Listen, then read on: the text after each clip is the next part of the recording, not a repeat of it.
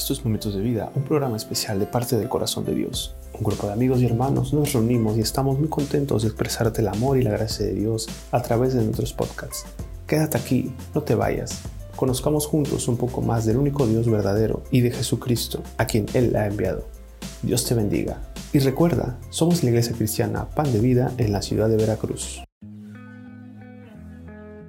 Hola, buenas noches. Esto es Momentos de Vida. Nosotros somos la Iglesia Cristiana Pan de Vida Veracruz. Estamos iniciando ya. Me da gusto que estés conmigo. Te invito a que te quedes el día de hoy. Bueno, el, el tema que hoy vamos a ver se llama En el principio. Una de las preguntas que yo creo que todos los seres humanos alguna vez en la vida nos las hemos hecho es el porqué de todos los males que existen en la tierra. ¿Te has preguntado alguna vez por qué existe la enfermedad? ¿Por qué el cuerpo humano tiene que enfermarse? ¿O alguna vez te has preguntado por qué em, existe la pobreza? ¿Por qué hay tantas injusticias? ¿Por qué las personas sufren? Como te decía, yo creo que todos nos los hemos preguntado alguna vez en la vida. Y bueno, el día de hoy para contestar un poco a estas preguntas, quiero que nos remontemos al inicio de la creación, cuando Dios decidió crear al ser humano. Génesis dice así, entonces dijo Dios, hagamos al hombre a nuestra imagen, conforme a nuestra semejanza, y señoré en los peces del mar, en las aves de los cielos, en las bestias, en toda la tierra y en todo animal que se arrastra sobre la tierra. Y creó Dios al hombre a su imagen, a imagen de Dios lo creó, varón y hembra los creó. Y los bendijo Dios y les dijo, fructificad y multiplicaos, llenad la tierra y sojuzgadla, y señoread en los peces del mar, en las aves de los cielos, y en todas las bestias que se muevan sobre la tierra. Bueno, en primer lugar, la Biblia nos dice que nosotros los seres humanos fuimos hechos a imagen y a semejanza de Dios. Esto quiere decir que muchas de las cualidades y de las características que hay en Dios, Él las depositó en ti y las depositó en mí. Si nos ponemos a pensar en sus cualidades, Dios es un Dios bueno, Dios es un Dios amoroso, Dios es un, lleno, un Dios lleno de misericordia y de verdad, Dios es un Dios justo, un Dios santo, por lo cual podemos entonces concluir que todas las cosas que Él puso en nosotros son cosas buenas. Seguimos leyendo en Génesis 2 más adelante nos dice, y Jehová Dios plantó un huerto en el Edén, en Edén al oriente, y puso allí al hombre que había formado. Y Jehová Dios hizo nacer de la tierra todo árbol delicioso a la vista y bueno para comer, también el árbol de la vida en medio del huerto y el árbol de la ciencia del bien y del mal. La palabra Edén quiere decir abundante, placer, gozo. Y bueno, esas eran las características del lugar en donde Dios puso al ser humano después de haberlo creado. Era un lugar bueno, un lugar lleno de belleza, un lugar lleno de la plenitud de Dios, en donde el ser humano, Adán y Eva, eh, podían mirar a Dios cara a cara y vivir en esa luz perfecta de, de tener una comunión perfecta con su creador. Pero bueno, entonces tú puedes preguntar, preguntarte qué fue lo que pasó. Si seguimos leyendo ahí mismo en Génesis dice, y mandó Jehová Dios al hombre diciendo, de todo árbol del huerto podrás comer, mas del árbol de la ciencia del bien y del mal no comerás, porque el día que de él comieres ciertamente morirás. La Biblia nos dice que Satanás, el enemigo de Dios, que ahora también es nuestro enemigo, usó de astucia y se disfrazó de serpiente para engañar a Adán y a Eva. Él les, insinuó que Dios les había mentido al decirle eh, cuáles eran las, las consecuencias de comer de este árbol del bien y del mal. Entonces, Adán y Eva tenían dos opciones. Una era confiar en ese Dios bueno y compasivo que los había puesto en ese hermoso lugar y la segunda era experimentar por ellos mismos el sabor de lo prohibido. Y como todos sabemos, ellos eligieron la segunda opción.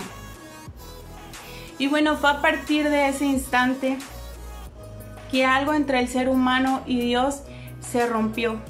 Los seres humanos decidimos eh, tomar en ese momento las riendas de nuestras vidas, decidimos decidir por nuestra propia cuenta y, eso nos alejó de nuestro Creador eh, y nos alejó del plan y del propósito inicial que Él tenía para nosotros, haciéndonos pasar por muchas cosas las cuales Dios nunca quiso que pasara la humanidad.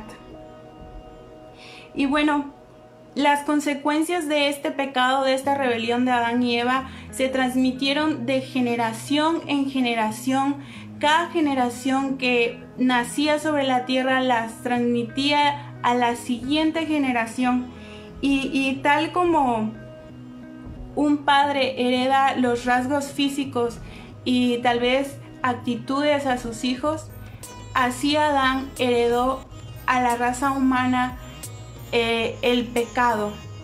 Y bueno, cada persona que nace sobre esta tierra nace con este virus implantado dentro de él y esto es conocido como la ley del pecado. Dice Romanos 7, pero veo otra ley en mis miembros que se revela contra la ley de mi mente y que me lleva cautivo a la ley del pecado que está en mis miembros. La ley del pecado es esa ley que está sobre nosotros los seres humanos y que oprime a los seres humanos haciéndonos eh, o inclinándonos a hacer lo malo. Entonces, ¿habrá una solución para todo esto?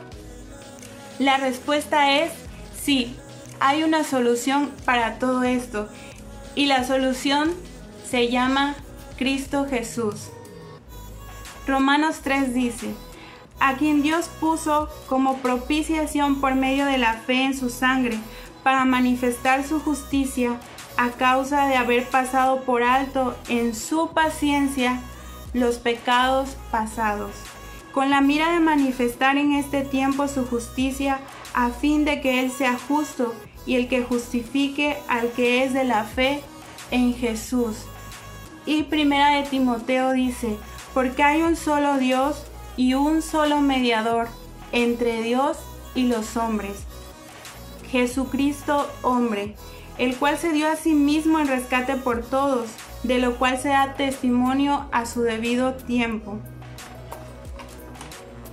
Cristo Jesús, el Hijo de Dios, fue el que abrió ese camino nuevo y vivo, dice la Biblia, para nosotros, para que nosotros podamos retornar y volver a ese diseño y a ese plan perfecto que Dios eh, creó para nosotros, a ese diseño original con el que Dios te hizo. Y, y regresar al diseño original es regresar a ese lugar en donde como Adán, tal como Adán y Eva tenían esa perfecta comunión con su Creador, así tú puedas tener esa comunión perfecta con tu Creador en donde puedas conocer su carácter, en donde puedas hablar con Él, en donde puedas disfrutar de esa plenitud de estar en Él, en donde Él pueda dirigir tu vida y, y guiarte hacia ese propósito que Él tiene pensado para ti. Y bueno, no estoy hablando de volver a un Edén o a un huerto como tal físicamente. Estoy hablando de algo un poco más profundo. Fíjate lo que dice Juan 1. En el principio era el verbo y el verbo era con Dios y el verbo era Dios. Este era en el principio con Dios. Todas las cosas por Él fueron hechas y sin Él nada de lo que ha sido hecho fue hecho. En Él estaba la vida y la vida era la luz de los hombres. Y Apocalipsis 13 dice, y la adoraron todos los moradores de la tierra cuyos nombres no estaban escritos en el libro de la vida, del Cordero que fue inmolado desde el principio del mundo. O sea, que si Cristo ya existía antes de Adán y antes del Edén, volver al origen o volver al diseño original no es volver a ser como Adán, es ser como Cristo. Y si Dios diseñó el plan de redención en el cual eh, Cristo sería muerto en una cruz, tu origen no está en, en Génesis, tu origen está en la eternidad de Dios. Y si Cristo fue inmolado antes de la fundación del mundo, en, una cruz, en la cruz del Calvario, entonces vuelves a tu origen cuando tú vuelves a la cruz. Y hoy Dios te quiere invitar a que regreses a ese origen, a que regreses a ese principio en donde puedas tener esa comunión perfecta con Él y realmente ese principio es estar en Cristo Jesús, es, estar en el diseño original, es estar en Cristo Jesús. Así que te invito a que cierres tus ojos y le digas a Dios, Señor, quiero volver a ese diseño original en el cual tú me creaste. Eh, y antes de terminar, te quiero dejar con este texto en 2 Corintios 5, 17 que dice, esto significa que todo el que pertenece a Cristo se ha convertido en una persona nueva. La vida antigua ha pasado, una nueva vida ha comenzado. Y eso es estar en Cristo, ese es el principio. Y bueno, Dios te bendiga, espero que estés muy bien. Hasta mañana.